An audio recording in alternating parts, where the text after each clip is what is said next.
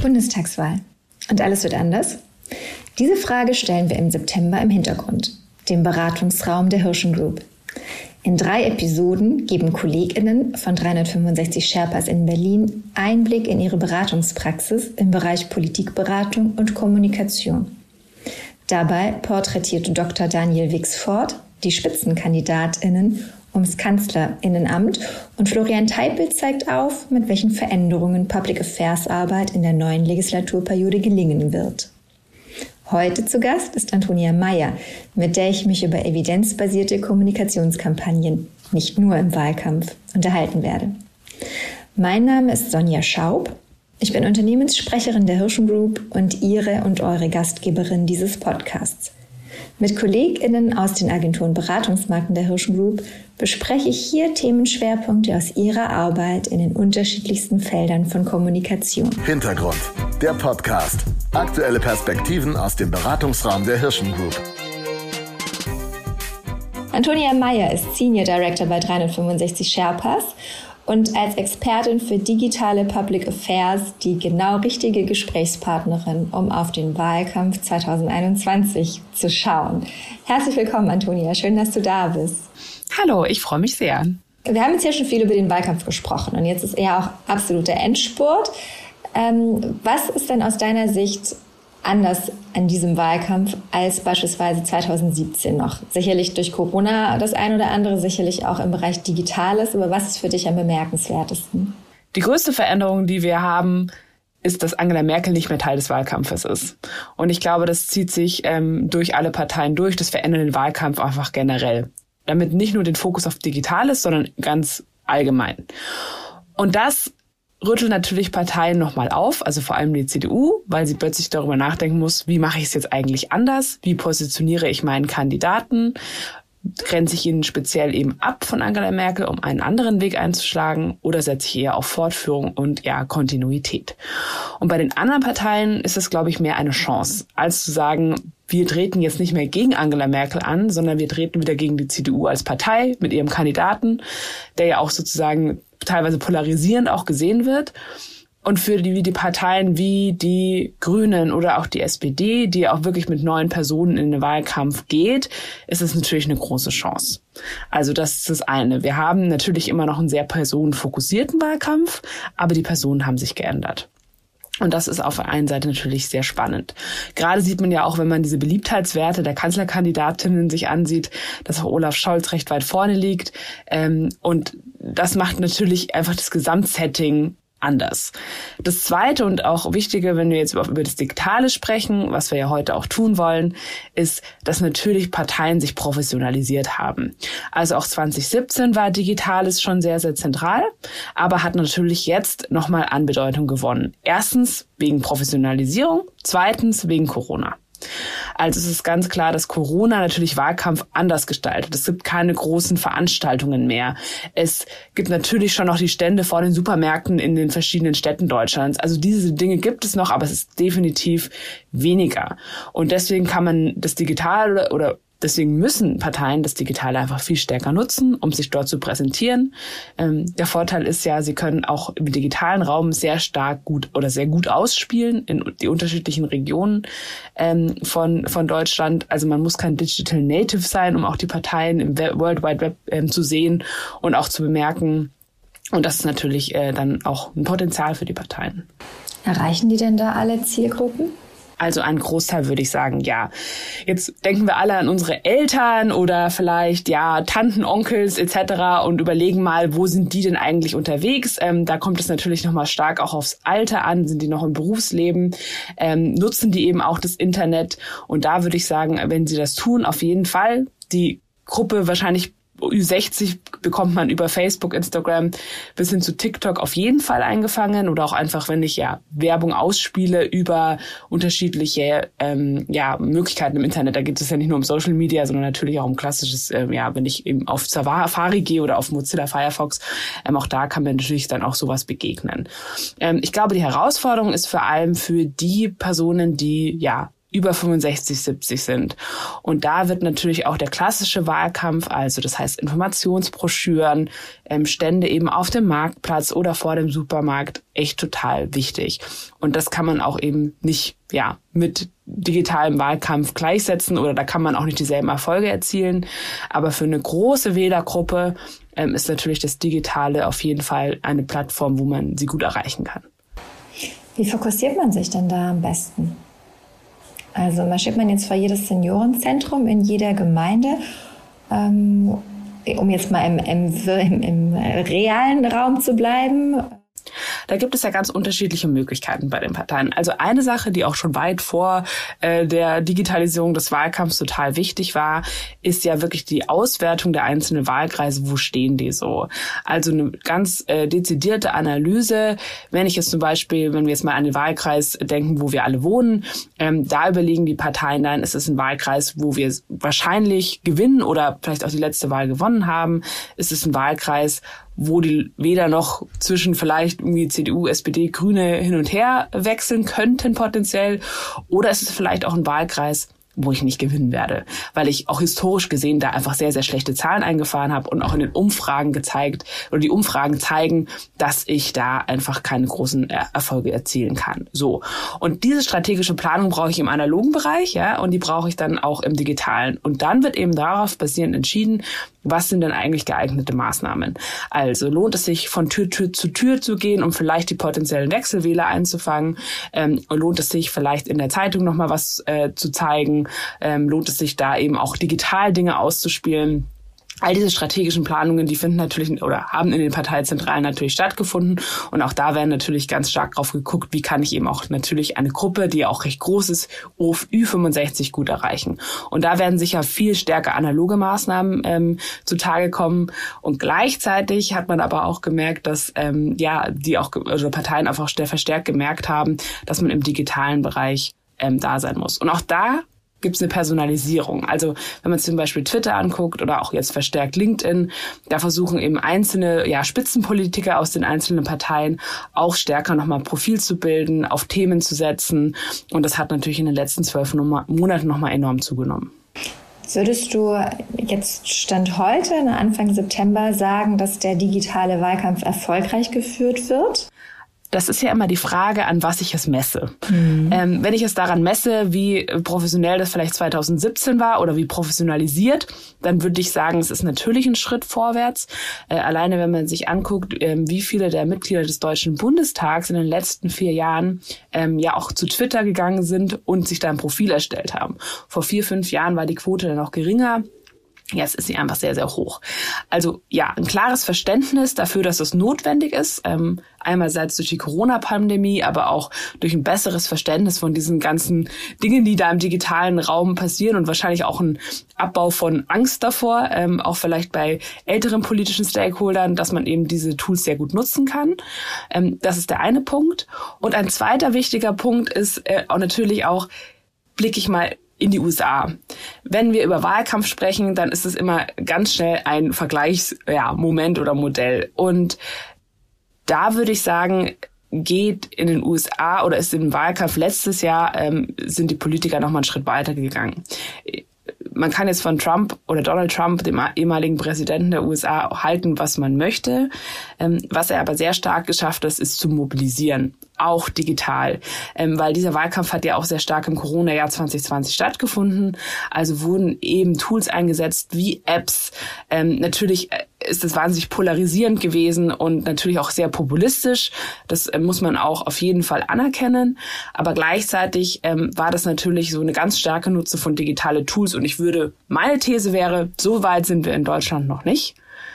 Aber es wird natürlich sehr oft über den großen Teich geguckt, was macht man da und was kann man dann auch in Deutschland ähm, nutzen und anwenden. Dann gibt es in den USA ja ein Zwei-Parteien-System. Bei uns sind es ja wesentlich mehr und auch die Gesellschaft zerfällt in immer mehr Partikulargruppen. Ähm, wird das da auch aus dem Gesichtspunkt noch zentraler? Du meinst durch Digitalisierung, dass Dinge noch zentraler werden? Das, also das noch genauere Targeting um diese auch Wechselwählerschaft, die ja ähm, nach wie vor sehr groß ist in Deutschland. und diese sich immer weiter auseinander differenzierenden Spezialisierungen oder, oder Partikulargruppen, dass man die noch für sich erreicht, dass man die noch gezielter mit deren Themen noch anspricht? Das ist ein total wichtiger Punkt, denn genau da liegt eben auch das Potenzial im digitalen Raum. Ich nehme mal als Beispiel Twitter. Da kann man eben sehr genau targeten, welche Themen interessiert, welch oder werden welche Themen werden bestimmten Bereichen oder Regionen aufgerufen. Ähm, wie kann ich auch bestimmte Demographics in bestimmten Regionen erreichen? Das kann ich eben alles sehr zielgenau einstellen. Ähm, und das Ganze ist auch einfach günstiger, als wenn ich ähm, Bahnhöfe plakatiere. Ja, also digitaler Wahlkampf. Natürlich kann ich das auch sehr ja, kostenintensiv planen und umsetzen. Aber es gibt auch viele Möglichkeiten, sehr schnell, fokussiert und ja, ohne große Planung bestimmte Regionen zu erreichen. Und das ist eben das Interessante. Das heißt, wenn, vor allem jetzt, Parteien sind im heißen Wahlkampf, sehen, mh, hm, da könnte es eng werden oder, oh, was machen wir denn jetzt vielleicht in Baden-Württemberg oder in Schleswig-Holstein? Oder in bestimmten Regionen und Metropolregionen und merken, dass da irgendwie vielleicht noch bestimmte Themen wichtiger sind, das kriegt man ja auch durch Umfragen etc. raus, dann können sie innerhalb von 24 Stunden nochmal ein bestimmtes Thema in die Richtung ausspielen, bestimmte ja Kandidaten positionieren, vielleicht zu sagen, ah, wir müssen da vielleicht noch eine, vielleicht eine weibliche Kandidatin stärker hervorheben. Also da gibt es ja ganz unterschiedliche Möglichkeiten und sie sind natürlich viel agiler, weil ich muss nicht erstmal ein Plakat konzipieren, dann muss ich nicht jemanden beauftragen, der das dann eben produziert, dann jemanden das noch aufhängen lassen und dann das vielleicht für sechs Wochen buchen. Nein, ich bin viel schneller, viel agiler. Das macht es den Parteien natürlich viel leichter, auch da sehr, sehr stark auf bestimmte Regionen, aber auch auf bestimmte Altersgruppen zu targeten. Und ja auch auf bestimmte Themen. Ne? Gerade jetzt in den letzten Wochen des Wahlkampfs kennt man das ja. Da es äh, tagesaktuell muss geschaut werden, ähm, was ist das Thema, wozu wollen wir uns äußern, wer spricht gerade mit wem. Ähm, das sind ja nun alles Kenntnisse, das weiß man ja auch aus der Markenkommunikation, Unternehmenskommunikation. Ähm, ist das auch im Gesamtbereich Public Affairs und Politikberatung ein Thema? Jetzt mal unabhängig von Wahlkämpfen? Auf jeden Fall. Denn auch äh, Unternehmen in der Public Affairs haben äh, erkannt, dass man mit Daten eben viel machen kann. Und ähm, ich glaube, das Wichtigste ist, dass man eben sehr ja, verantwortungsvoll mit diesen Daten auch umgeht und vor allem auch transparent. Ich will mal ein Beispiel geben.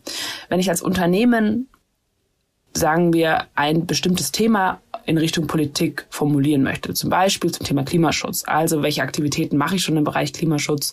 Warum sind bestimmte Regulierungen sinnvoll und vielleicht auch nicht? Und dann ähm, kommt ja oft auch die Frage seitens politischer Stakeholder, ähm, ja, aber ich bin mir nicht sicher, ob das wirklich so gesellschaftliche Meinung ist oder sie vielleicht sogar die These in den Raum stellen, also politische Stakeholder, ja, eine gesellschaftliche Meinung ist aber anders und ich bin ja auch Vertreter von Bürgerinnen und Bürgern und deswegen kann ich da jetzt diesen Punkt nicht mitgehen. Und dann auch zu sagen, ich habe vielleicht auch mal diese Bürgerinnen und Bürger befragt, ja, also die Wählerinnen und Wähler. Und einfach mal zu gucken, was, welche Themen sind für die denn wichtig, welche Aspekte wollen die vor allem in der politisch-gesellschaftlichen Debatte nochmal hervorheben. Und solche Daten zu erheben, hilft Unternehmen natürlich einerseits sehr gut zu sehen, ah, welche gesellschaftlichen Trends und Entwicklungen gibt es eigentlich und wie werde ich mich dann dazu positionieren und gleichzeitig dann auch mit diesen Daten auf Politik zuzugehen und zu sagen, so ist die Lage. Ähm, das heißt nicht, dass ein politisches Stakeholder sofort springen, äh, das ist ja auch richtig so, aber das finde ich trägt total zu transparent von Public Affairs, aber weil ich eben meine Themen nicht darauf basiere oder so plane, was ich vielleicht persönlich intuitiv denke, was wichtig sein könnte, sondern mir das auch nochmal belege. Ja, also um welche Aspekte geht es vor allem, wenn wir in eine gesellschaftspolitische Debatte eintreten wollen? Über was wollen Menschen, über was wollen politische Stakeholder oder auch andere Akteure sprechen? Und das einfach ein bisschen besser deutlich zu machen oder auch im Vorfeld in der Planung durch Daten eben nochmal zu untermauern, ist wirklich total zentral. Und wichtig ist dabei natürlich, dass diese Daten auch in einer gewissen Transparenz dann auch vermittelt werden. Also wo werden die Daten erhoben? Wer wurde befragt? In welchem Zeitraum wurde befragt? Ähm, das ist ein ganz wichtiger äh, Punkt bei dieser Nutzung von Daten, eben auch eine Transparenz herzustellen. Das klingt ja aber jetzt erstmal so nach klassischer Marktforschung. Da würde ich ja hoffen, dass das auch in der politischen, im politischen Bereich äh, schon längst stattgefunden hat. Aber ich nehme an, du meinst auch so Themen wie Social Listening, ne? dass man in die ganzen äh, sozialen Kanäle reingeht, dass man einfach mal hört, was ist so die was, worüber wird eigentlich gesprochen und welchen Teil kann ich beitragen zu dieser Diskussion? Zusätzlich zu dieser ganz, ganz klaren natürlich Erhebung von Meinungen zu einem Politikfeld, mit dem man sich beschäftigt. Absolut. Also ja, es geht um Social Listening, aber ich darf, man darf das, glaube ich, auch nicht äh, ähm, überschätzen, wie stark Daten auch im Public Affairs Bereich schon genutzt werden. Denn man muss schon auch ein bisschen die Abgrenzung da zur Marktforschung nochmal machen. Also bei der Marktforschung ist es ja auch sehr stark auf ein Produkt fokussiert. Äh, wie könnte das potenziell ankommen? Welche Bedürfnisse haben auch äh, Verbraucherinnen und Verbraucher? Und äh, im politischen Bereich ist es eben oft in der Debatte, und das ist ja auch richtig so, dass auch oft mit Thesen gearbeitet wird. Also die Menschen wollen mehr Klimaschutz, die wollen mehr Energiewende, die wollen alles vor allem noch schneller. Und wenn du dann Umfragen schaltest, wo du sagst, sind sie eigentlich bereit, für Stromkost, also ihre, für Strom, Strom mehr zu bezahlen, um die Energiewende schneller umzusetzen, dann kriegt man plötzlich Ergebnisse, die sagen, mh, hm, eher nicht. Und das heißt nicht, dass die Befragten jetzt irgendwie gegen Klimaschutz oder gegen die Energiewende sind, sondern es geht einfach darum, wer trägt die Kosten dafür. Und dann kann man schon wieder ableiten, müssen wir vielleicht eher so eine Debatte führen, wo wir über wer trägt die Kosten und nicht so ist die Bereitschaft in der Gesellschaft da, auch die Kosten für die Energiewende zu tragen. Und das kann, können solche Umfragen eben schon leisten. Also andere Aspekte der Debatte nochmal irgendwie nach vorne zu bringen, auch Unternehmen oder auch Politik die Möglichkeit zu geben, an den Aspekt haben wir noch gar nicht gedacht. Ähm, also ja, das, Umfragen ist es keine, damit haben wir das Rad nicht neu erfunden, aber schon zu verstehen, dass eben gesellschaftliche Stimmungen und Entwicklungen nochmal viel stärker Einfluss auch auf politische Entscheidungen haben. Fridays for Future ist das allerbeste Beispiel dafür.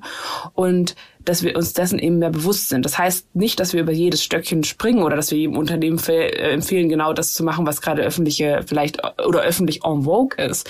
Aber es geht darum, sich viel stärker darauf zu beschäftigen und auch einfach ja eine gute Kommunikationsplanung dann darauf basierend zu erstellen. Darauf gehst du ja auch ein, wenn du sagst, ne, wir machen transparent, wo wir unsere Informationen herhaben, worauf unsere Beratung fußt und wie wir, und das ist ja, glaube ich, der spannende Teil, ne, wie wir die vorhandenen Daten eben auch lesen, um daraus äh, Narrative zu entwickeln. Absolut. Und ich glaube, dass auch bei diesem ganzen Transparenzdebatte auch immer so die Rolle von Dritten total relevant wird oder immer relevanter wird. Also ich, meine Einschätzung, Unternehmen haben auf jeden Fall verstanden, dass nicht nur durch die Debatte um das Lobbyregister, sondern einfach aus einer eigenen Nachhaltigkeitsmotivation ähm, heraus, wo eben Transparenz ja auch ein wichtiger Punkt ist, ähm, ja, dass äh, die Erwartungen seitens Politik, Gesellschaft natürlich gestiegen sind, was Transparenz angeht und dass man eben da auch im digitalen Bereich viel machen kann, indem man eben auch sehr transparent sagt, für welche Themen setze ich mich ein, mit welchen Stakeholdern spreche ich, welche Kosten fallen auch im Unternehmen dafür an. Das sind ganz wichtige Punkte.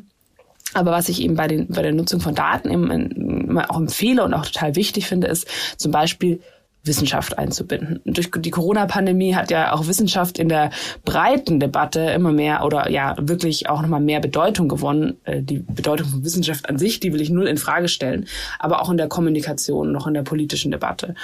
Und wenn wir dann eben solche Daten erheben, dann entweder in der Kooperation mit Wissenschaft das zu erstellen oder Wissenschaft diese Daten auch lesen zu lassen, ähm, diesen ja auch öffentlich an diesem Prozess teilhaben zu lassen und vielleicht auch dann offen dafür zu sein, dass vielleicht ein Punkt mal aufkommt, der nicht mit den eigenen Interessen hundertprozentig übereinstimmt. Ähm, ich finde, das trägt auch immer dazu bei, weil wir dann eine Auswertung von einer neutralen Stelle haben, die einfach vielleicht auch Dinge belegt oder bestätigt, aber vielleicht auch nochmal Herausforderungen oder ja, Punkte, wo man nochmal dran arbeiten muss, ähm, hervorhebt. Und deswegen neben Transparenz oder zu Transparenz trägt eben meines Erachtens auch Wissenschaft und ja, Einbindung von Wissenschaft bei. Ist das denn dann der zentrale Erfolgshebel auch im Umgang mit äh, PopulistInnen, mit populistischen Meinungen, mit äh, querdenkenden Menschen? Auf jeden Fall. Denn wenn wir den Fakten und Daten gegenüberstellen, beziehungsweise einfach uns gar nicht so sehr damit beschäftigen, was wir als Reaktion auf diese populistischen Meinungen ähm, machen, sondern eher überlegen, welchen Weg wollen wir einfach gehen, um eine klare Haltung zu haben und eine klare Position zu beziehen. Und wenn wir Wissenschaft einbinden in der Kommunikation, sei es bei, der, bei Unternehmen, aber auch ähm, bei politischen Stakeholdern, dann kann man mit erhobenen Hauptes eben auch sagen, was wir irgendwie kommunizieren, ist wissenschaftlich untermauert.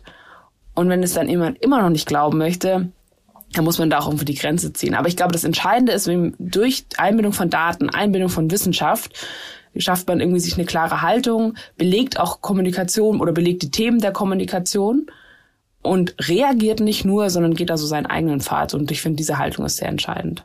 Das ist dann so die faktenbasierte Kommunikation und die Hoffnung ist, wenn man einfach lange genug das Richtige sagt, dass man dann auch äh, die letzten Zweifelnden überzeugt hat. Gleichzeitig wissen wir ja auch, dass Kommunikation einfach emotional sein muss, ne? dass man Menschen ja einfach in dieser Fülle der Informationen, dass sie sich auch erschlagen fühlen von all diesen Daten und Fakten. Glaubst du, dass politische Kommunikation auch emotionaler werden muss oder ist sie das schon oder kann man das im Wahlkampf vielleicht sogar schon sehen? Politische Kommunikation ist auf jeden Fall emotional. Also das, äh, da, da, das ist sicher streitbar, was ich jetzt sage. Aber wenn wir einmal in den Wahlkampf gucken, es ist ja so personenfokussiert. Es wird analysiert, wie die Person auftritt, wie sie spricht, wie sie sich in Krisensituationen verhält vor Kameras. Ähm, wenn wir jetzt einmal ähm, den Auftritt von Armin Lasche zum Beispiel ähm, nehmen im, äh, in, in, in der Krise rund um das Hochwasser im, im Westen von Deutschland. All diese Dinge werden ja minutiös beobachtet und das Gestik, Mimik, die Art und Weise, wie ich spreche, wie ich mich gegenüber anderen Menschen verhalte, ist ja was absolut Emotionales. Also emotional heißt ja nicht immer aufgebracht, impulsiv, sondern bedeutet einfach so, wie wir interagieren und auf was wir achten und was wir als Wählerinnen und Wähler auch erhoffen von dem politischen oder von dem Kanzlerkandidaten, wie es sich verhält. Also ja, das ist das eine. Und das Zweite, ähm, wenn wir auch so eher Richtung Public Affairs oder auch äh, laufender politischer Betrieb und Unternehmen, dann ist es auf jeden Fall in dem Sinne emotional, dass emotionale Botschaften auch in Politik äh, gut greifen. Ähm, natürlich, äh, wenn wir über Public Affairs sprechen, sprechen wir über Positionspapiere und eins zu eins Gespräche und äh, an Konsultationsprozesse, was wahnsinnig sachlich, faktenreich ähm, ähm, wirkt. Und das ist es auf jeden Fall auch. Aber es wird eben nochmal ergänzt auch darum, über, über Gesichter zu gehen, zum Beispiel auch Vorstände nochmal stärker in der politischen Kommunikation ähm, zu positionieren, weil wir eben auf einer Augenhöhe uns treffen. Auch das sind ja einfach emotionale Komponenten. Und ähm, auch Unternehmen haben verstanden, dass auch politische Kampagnen immer wichtiger werden. Also nicht nur eben diese klassischen Maßnahmen, die ich eben genannt habe, sondern auch über Kampagnen in Politik hineinzuwirken oder für öffentlichen Debatten mitzuwirken. Und dann wird es auch auf einer gewissen Weise verkürzt und emotionaler es muss eben am Schluss ein guter, eine gute Balance sein. Das ist, glaube ich, der entscheidende Punkt. Vielen Dank, Antonia. Ich glaube, damit hast du auch einen, einen guten Schlusspunkt gesetzt. Das ist immer eine Frage der Balance. Ähm, ich bin mal gespannt, wie jetzt der Wahlkampf ausgeht, wer da noch äh, die Waagschale zu seinen Gunsten äh, weiter kippen kann. Ihr bei den Sherpas begleitet das ja auch weiterhin. Man kann euch auch ähm, online auf eurer Website mit ähm, auf eine Espresso-Länge oder zum Espresso ähm, mit kurzen Snippets rund um die Wahlkampfthemen und die politischen Themen äh, verfolgen. Das ist ganz spannend. Und ihr macht ja auch dann eine Nachlese zum Wahlkampf. Also ja, wir werden sehen, wie es ausgeht und werden auch weiter äh, schauen, wie sich politische Kommunikation in der neuen Legislaturperiode verändern wird. Vielen Dank für deinen Besuch im Podcast, Antonia. Vielen Dank.